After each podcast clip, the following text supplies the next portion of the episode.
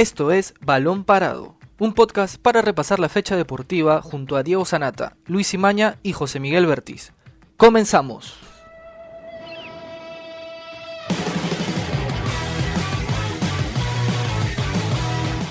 Hola, ¿qué tal amigos? Bienvenidos a una nueva edición de Balón Parado desde casa. Mi nombre es Octavio Romero. Yo soy José Miguel Bertis. Yo soy Luis Imaña. El día de hoy vamos a hablar sobre la esperada lista que dio Ricardo Gareca para los encuentros de la selección peruana contra Chile y Argentina. Ya dejó de ser eh, rumor, lo de la Padula ha sido una realidad, ha sido convocado para estos encuentros y también ha habido una que otra ausencia, lo cual ha generado mucha sorpresa en el caso, por ejemplo, de Jefferson Forfán, lo cual es una baja muy importante. Y antes de empezar el programa, le dejamos una pregunta a todos los oyentes de Balón Parado. Es el siguiente. ¿Gianluca Lapadula debe reemplazar a Jefferson Farfán en el once inicial? Estamos hoy día con Octavio y José Miguel. ¿Cómo están, chicos? ¿Cómo estás, Luis? ¿Cómo estás, Octavio? Un saludo para los amigos de Balón Parado. Antes de empezar a hablar sobre la lista de 26 jugadores de, de Gareca, vamos a nombrarla. Pedro Galese, Renato Solís, José Carvalho, Aldo Corso, Luis Advíncula, Miguel Araujo, Cristian Ramos, Luis Abrán, Anderson Santamaría, Jean-Pierre Riner, Alexander Callens, Miguel Trauco, Marco López, Renato Tapia, Pedro Aquino, Wilder Cartagena, Yoshimar Yotun, Christopher González, Cristian Cueva, Edison Flores, Sergio Peña, André Carrillo, Andy Polo, Raúl Ruiz Díaz, Aldair Rodríguez y Gianluca Lapadula.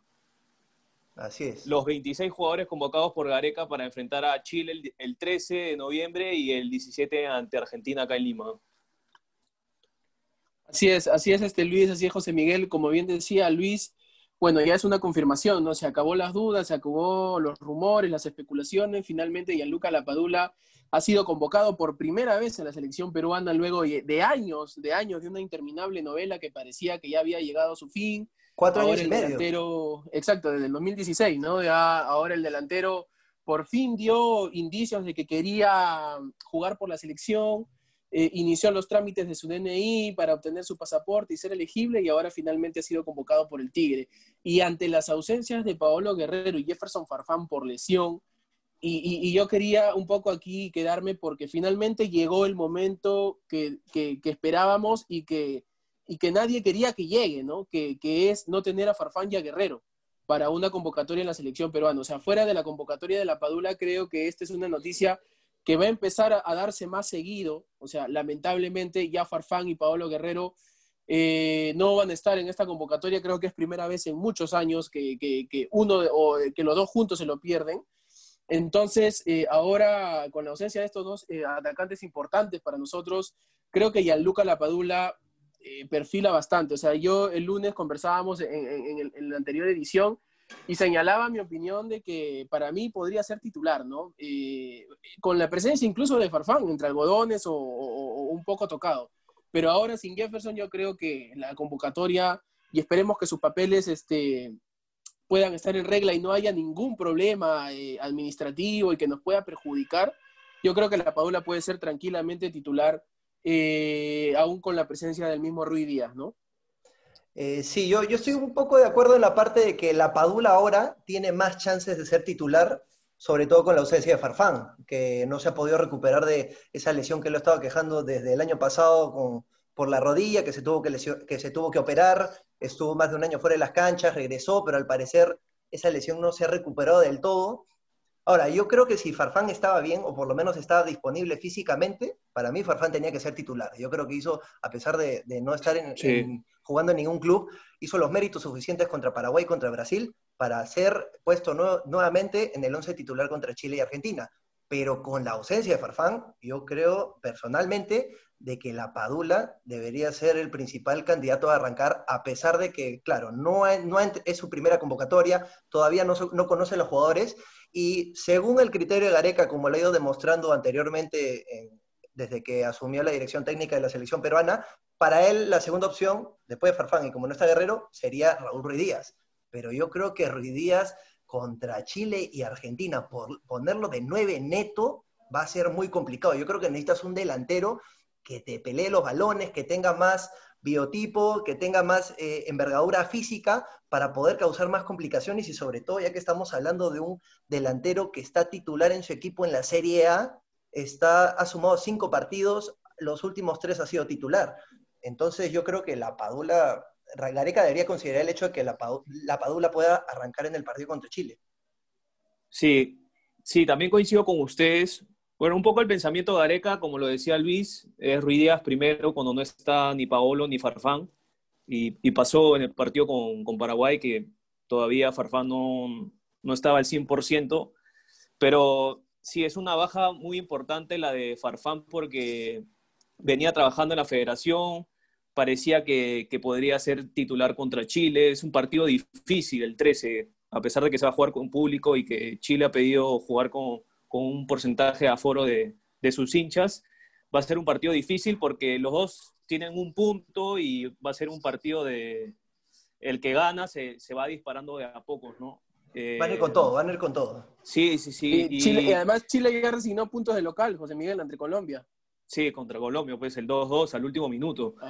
Sí, es un partido difícil. Y antes de, hablar de estos temas, eh, quería decirles que de repente por qué no está Cáceres y Zambrano, es que todavía la suspensión de ellos no, no sale, ¿no? Recién el 5, me parece, se, se va a conocer si les van a dar una o dos pero de acuerdo a ello, yo creo que la, lista para mí la dejó un poco abierta, ¿no? Porque si le dan una fecha de suspensión, yo creo que Zambrano va a estar, eh, podría estar contra Argentina, ¿no? Y el tema de, Solís también eh, llama un poco la atención por lo de Cáceda, que no se sabe, como les digo, si, si va a estar una o dos fechas suspendido.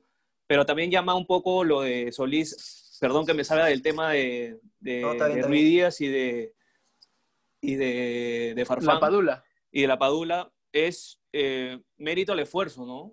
Eh, ya sabemos lo que pasó con Patricio Álvarez, que era el, arquero titular en Cristal.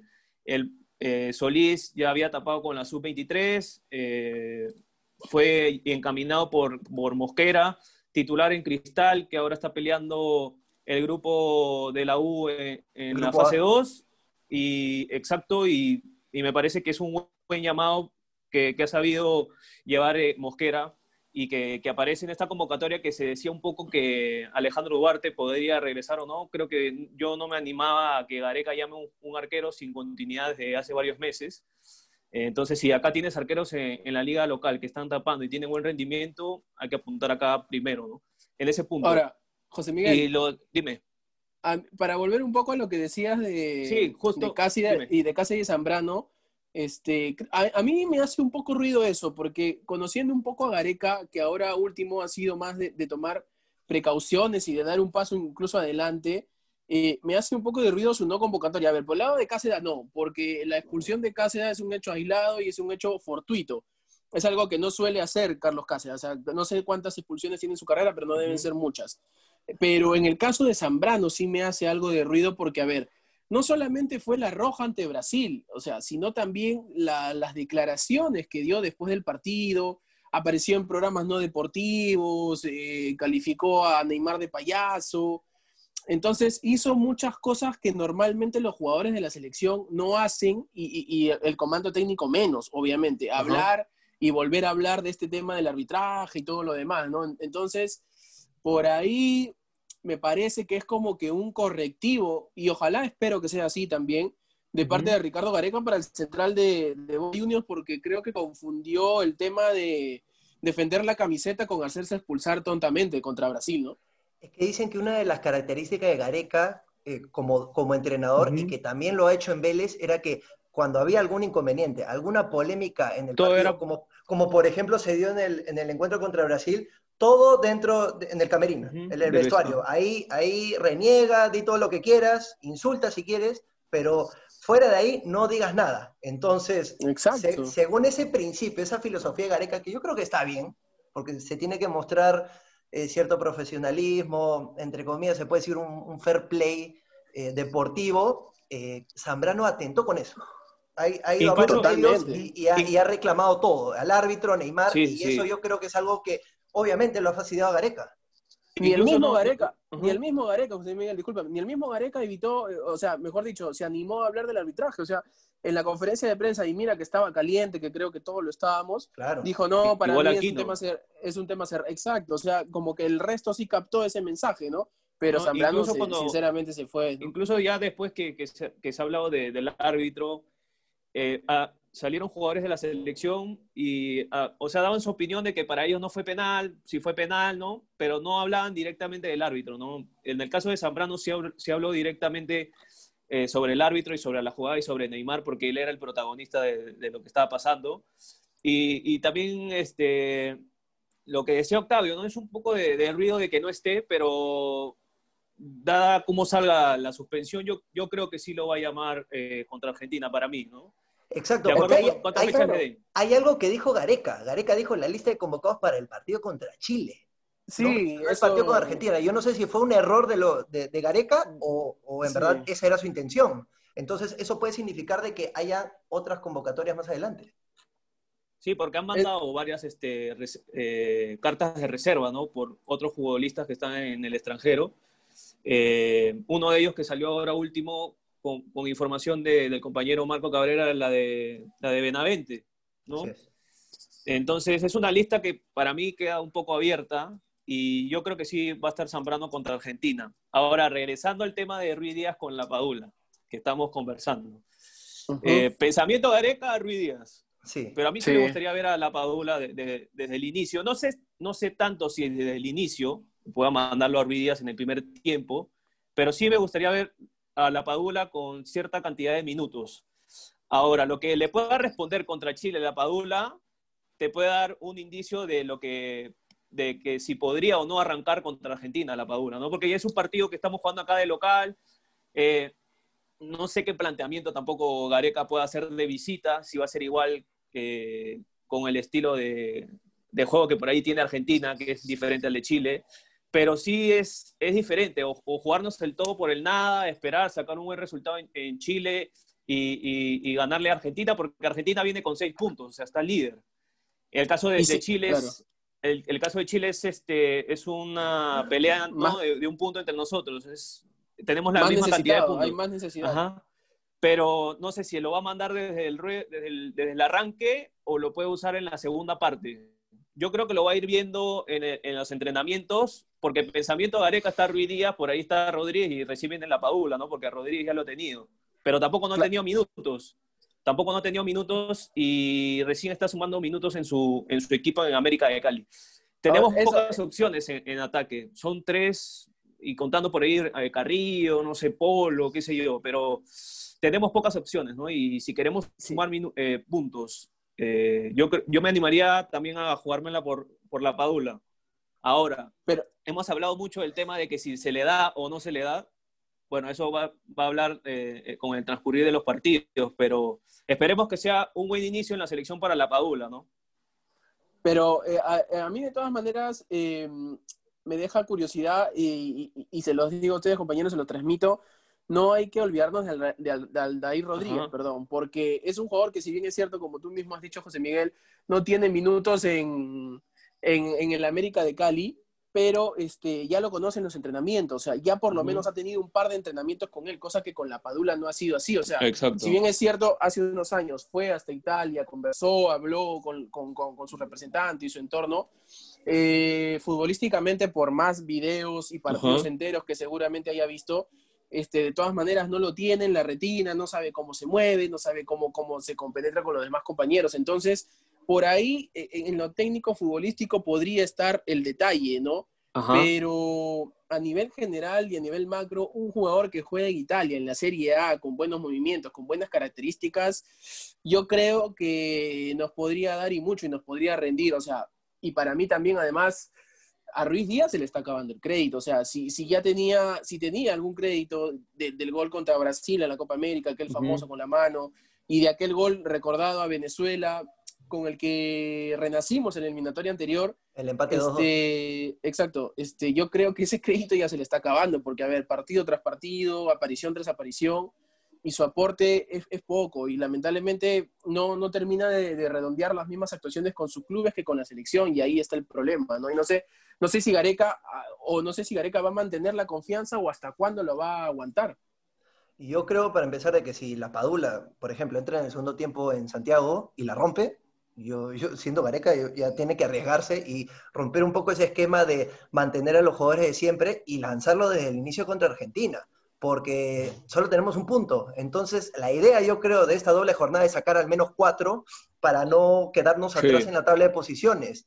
Y también yo, yo siento que va a ser muy importante, y por supuesto eso depende de la Padula, qué tan rápido se va a adaptar en los entrenamientos, porque si, si, si el jugador italo-peruano eh, genera buenas impresiones en estos cuatro días de concentración con al mando de Ricardo Gareca, yo creo que eso sería suficiente para que lo puedan poner desde el inicio, o por lo menos para que en el partido de Chile pueda sumar unos 30 minutos. Hay que ver cuándo lo libera Benevento también, ¿no? Y podría le puede dar un partido antes. El último partido, es el, el último partido es el 7 de noviembre del Benevento, antes de la, por ejemplo, fecha FIFA. Por ejemplo, eh, Octavio hablaba sobre el tema de Aldair, y Aldair lo, lo comentó, me acuerdo en unas declaraciones, que Gareca le pedía más el trabajo defensivo que, que, el, que el de ataque, ¿no? Porque, por ejemplo, en un córner necesitas el delantero que apoye marca, eh, presionar las salidas, y eso era un poco el valor agregado que estaba recibiendo Alair Rodríguez de Gareca, ¿no? El tema defensivo, ¿no? Ahora, si, si la Padula eh, vuelve o viene a Perú unos días antes del partido con, con, Chile y está un poco más de tiempo trabajando con, con Gareca, puede más o menos Gareca ver eh, cómo se está acoplando con el grupo, ¿no? Una cosa por ahí es tenerlo con los que recién se están, con los que, con los que recién están llegando y otra cosa es tenerlo con todo el grupo. La vez pasada para el partido de Asunción, Gareca lo subo uno, creo que 48 dos horas, dos, días. dos días. nada más. Sí, y ya recién para el partido con Brasil ya, ya tenía un trabajo de cuatro días, cinco días. Eso va a ser fundamental también, ¿no? Porque se habla de que la Padura puede romper el grupo, ¿no? Y al final han salido varios jugadores a declarar que van a tratar de que se adecue al grupo. Y si el objetivo es el mundial y empiezan a aparecer jugadores que vienen a sumar para ese objetivo, yo creo que ahí Gareca es el que, el que manda y es el que maneja el grupo, no, no son los jugadores, porque como lo decíamos y, como lo comentamos en, en podcast, en programas anteriores, la selección no es un club social donde separas tu sitio y listo, ¿no? Claro. Hay que ganárselo. No, y, y este, algo a lo que estaba pensando en los últimos días y, que justamente se puede ver fuera de las características que tiene la Padula como delantero, como nueve, porque como dice bien Luis, es un jugador con contextura física, es, es parecido ¿no? a, a, Paolo Guerrero por ahí, porque puede aguantar, puede, puede pelear solo arriba contra dos, eh, contra dos centrales o dos marcadores es el tema de los goles de pelota parada que hemos recibido y me parece que eso responde a la ausencia de Paolo Guerrero, porque a ver, no sé si ustedes recuerdan, compañeros, normalmente en los cornes o en los tiros libres, Paolo Guerrero se paraba en, el, área chica, en el primer vértice, y, normalmente terminaba rechazando un montón de pelotas y evitaba que siquiera la pelota sea peinada o, termine en el corazón del área. O sea, ahí él, él este, rechazaba el peligro y alejaba toda, toda posibilidad de ataque y sin él y con Ruiz Díaz eh, perdemos eso, no solamente perdemos una opción más de ataque, sino también en defensa, o sea, a un jugador importante, alto y de, y de, un físico mayor o privilegiado, este, para poder ser sólidos más defensivos. Y, no sé si ustedes recuerdan, hace mucho tiempo que no sufríamos tanto eh, goles de pelota parada. Entonces, por ahí yo también que, que responde, eh, o que podría responder la presencia de, de, la Padula, pues, ¿no? Para ser este titular ante Chile y Argentina. Eh, y, sea así, pues, ¿no? Porque como, como bien digo, y esto ya es una opinión personal, para mí la, el crédito de Raúl Ruiz Díaz se está acabando, creo.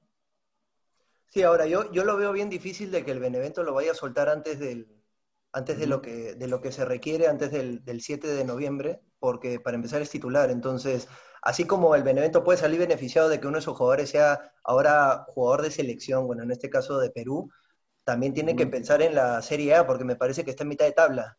Y están perdiendo encuentros, en los últimos encuentros los, ha estado perdiendo, entonces tampoco pueden descuidar ese aspecto. Yo creo que va a ser bien complicado de que la Padula pueda llegar antes del, lunes, por ejemplo, o del domingo. Sí, sí. tiene cinco partidos y dos goles. ¿no? Es un jugador que, como decíamos también en, en anteriores programas, se ha mantenido en equipos el año pasado Leche ascendió a Serie A, jugó ahí, ahora Benevento, que también es un equipo recién ascendido, pero se mantiene en la Serie A desde, el desde la temporada 2016-2017 que fue fichado por el Milan. Ahora, eh, ese es un, va a seguir el tema, lo vamos a seguir hablando en los siguientes programas, pero también hay que hablar un poco sobre Riner, ¿no? Que también ha recibido su primera convocatoria. Ese es otro de las sorpresas, además de Solís. Sí, sí, aparte de Solís. Exacto. Pero lo, de, lo de Riner me llama un poco la atención. Yo, yo creo que los, como ya tiene todo, todos los papeles en regla para ser elegible por Perú, yo creo que Gareca lo ha sumado al grupo para que, bueno, vaya integrándose y sea considerado durante esta eliminatoria. Porque para el partido con Chile, eh, una opción que podría ser titular es Araujo, ¿no?